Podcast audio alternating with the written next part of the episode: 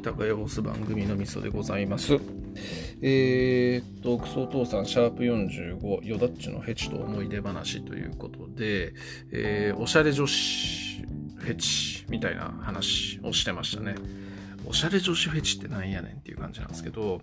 ヨダッチをね、こう、あの、二人がね、えー、と、褒めたたえるところから始まるっていう感じで、ええ話やなと思いましたね。こう、ヨダッチのファッション的な部分の、いろいろなものに手を出すような感じとか、いろいろなものを認められるというところが人間関係にも現れてるよね、みたいな話をしていて、おいい話やなと思いましたね。こう友達のいいところをこう見つけてそれをこう素直に褒められる関係性ってなかなかないような気がするんで、えー、僕も人に褒められたいなというふうに思いました。丸。えー、まあそんな感じなんですけど、おしゃれね。おしゃれとかマジで僕のこう人生とは程遠いカテゴリーの話でして、えー、っと、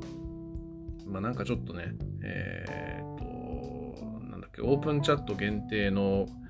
えー、クソお父さんの配信でもですね、こう、みそさんなんか、同じ服いつも着てるって言ってるよね、言ってたよねっていうような話をしていたんですけど、本当ね、僕ね、20年ぐらい前に買ったトレーナーとかを未だに着てるんですよ。もう袖の部分ボロボロとかだし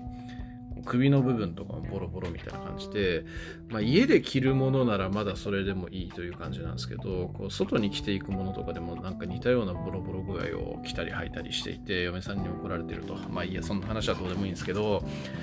えー、だからまあヨダッチとかのこうおしゃれ話、まあ、ヨダッチヨダッチもおしゃれだし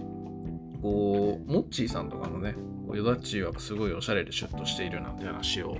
えー、してるの聞いたことありますけど、えー、いいっすよね。でもアラフォーとかになってもやっぱりそういうようなところの、えー、こだわりとかね、ファッションとかっていうものをちゃんとしていると、やっぱ若々しく見えるし、気持ちも若々しくなるっていうところがあるんで、いや、いいな、本当にいいな、いいな、そういうところを気遣える性質でっていうふうに思いましたね。何言うとんねんっていうね。自分の気の持ちようなんだから、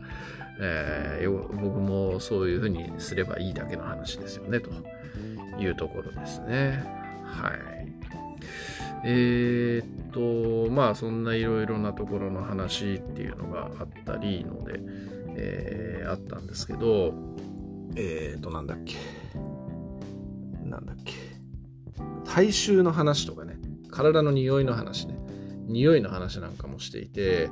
えー、っと、32歳ニートからの脱却っていう番組に、えー、モッチーさんとヨダッチがゲストに行ってしていた時の話にちょっと付随した話をしてたんですけど、こう、モッチーさんがね、えー、めっちゃこう、なんだろう、あの、童貞の時からすっげえバギナ信仰を持っていたみたいな話で、で、えっと、まあ、初めてできそんなバギナ信仰を持っていたので、こう初めてできた、あの、彼女に、訓にをしたら、めちゃくちゃ臭かったみたいな、そんな話があるんですけど、えー、まあ、そういうね、あの、お風呂とかに当時昔は入らずに行為とかしてたけども今思うと匂いとかひどきつかったよねっていう話をヨダッチとモッチーがモッチーさんがしている中で敏郎さんが「いや俺全然気にならなかったんだけど」みたいな感じのこう話をしていて、えー、ここの感覚の違いっていうのも面白いなっていう感じに思いますよね。この敏郎さんのねえー、ちょっとなんかやっぱ少しこう半歩ずれというかなんか違うんですよね。天然とかとは違うんだけどここのこう、えー、半歩ずれの価値観みたいなところっていうのがおもろいよなって毎度ながら思いますね。うんまあ匂いか。まあちょっとそこはセンシティブな話だから僕の話はあんまそこはしたかないけど匂いね。うんやっぱまあ一番ね、蒸れるところなんでね、匂いがきつくなるっていうのはね、しゃあないところではありますわな。あまあ今はね、今はというかもう結婚してから、あまあほぼほぼな、ほぼほぼ、なんだ、実家とかそういうところで、そういうことに及ぶみたいなのがないので、えー、基本的には、基本的にはっていうかもうほぼ9割方僕の経験は風呂入った後とかなんで、あんまりそういう経験はないなとは思うんですけど、まあ、たまにそういうことあった時とかに、えー、まあ結構、うん、匂い我慢してみたいな記憶っていうのはちょっとあったりしますね。うん、しゃあない部分ですけどね。うんまあ、そこの部分、それをこう気にならないとか、むしろその匂いがいいみたいな感じに、えー、思うようなほど匂いフェチではないなというふうに自分では思ったりしていますというところでしょうか。はい。まあ、あとなんかまあ驚異的な匂いの持ち主とこう付き合ったというかまああの行為に及んだみたいな敏郎さんの話がありましたけどちょっとそこまで行くとねえー、いやマジでもうなんかイレギュラー体験だと思うんで、えー、うんって感じでしたね。あでもそんなにすごい人いるんだなっていう感じに思いましたしうーんとなんだっけ。なんやっぱそれってあの、えっ、ー、と、まあ、なんか、敏郎さん、その脇がの、えー、正規バージョンみたいな感じで言ってましたけど、こう、なんか聞いたことありますね。そういう毛の部分に、こう、がやっぱりなんか、えー、っと、汗腺っていうのか、こう、汗の線みたいなのがなんか、やっぱ詰まったりしてるみたいな感じで、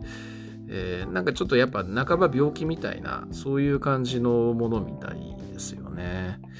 えー、だからまあそういう人は、あの、治療をちゃんとした方がいいんだろうなという感じに思います。性病ではないんじゃないかなと思うんですけどね。うん、はい。えー、まあそんな感じの話でした。えー、皆さんなんかいろいろとこう経験されてらっしゃるしね。えー、いろいろとこう話の引き出しがあってなんかあんまフェチねえよみたいなこと言いつつもこういろんな話出てくんな面白いなと思いながら聞いていましたというところです。えー、っと、まあ、ちょっと引き続きね、この次の話もしようと思うんですけど、こう、モッチーさんがね、いや、おもろいなと本当思いますね。うん。バギナ進行。バギナ進行ね。バギナ進行ってなんやねんっていうねああまあでもなうん、まあ僕もねなんかやっぱこうなんか性的な部分のこう興奮する箇所っていろいろあるような気がするんですよね。それってその人間の体の部位的な部分もそうだしこうなんだろうなえー、と経験経験じゃねそういう技みたいな部分とかねなんかね中学生とか小学生高学年の頃とかになんかちょっとやっぱエッチな本とかそういうのを見た時にこうフェラチオをしてる女性を見た時にこうめちゃくちゃ興奮したんですよね。え？って思って。びっくりじゃないですか普通に考えて。ねこうチンコをこう口で眠るとかね。想像もつかないような行為で。でなんかすげえそれに興奮してなんかやっぱモッチーさんの感じるバギナ信仰的な部分と同じような感じでなんか僕はフェラチオ信仰みたいなものをなんかずっとこう思春期の頃から持ち続けてるなというような感じがあります。はい。深くは話しません。以上です。ありがとうございます。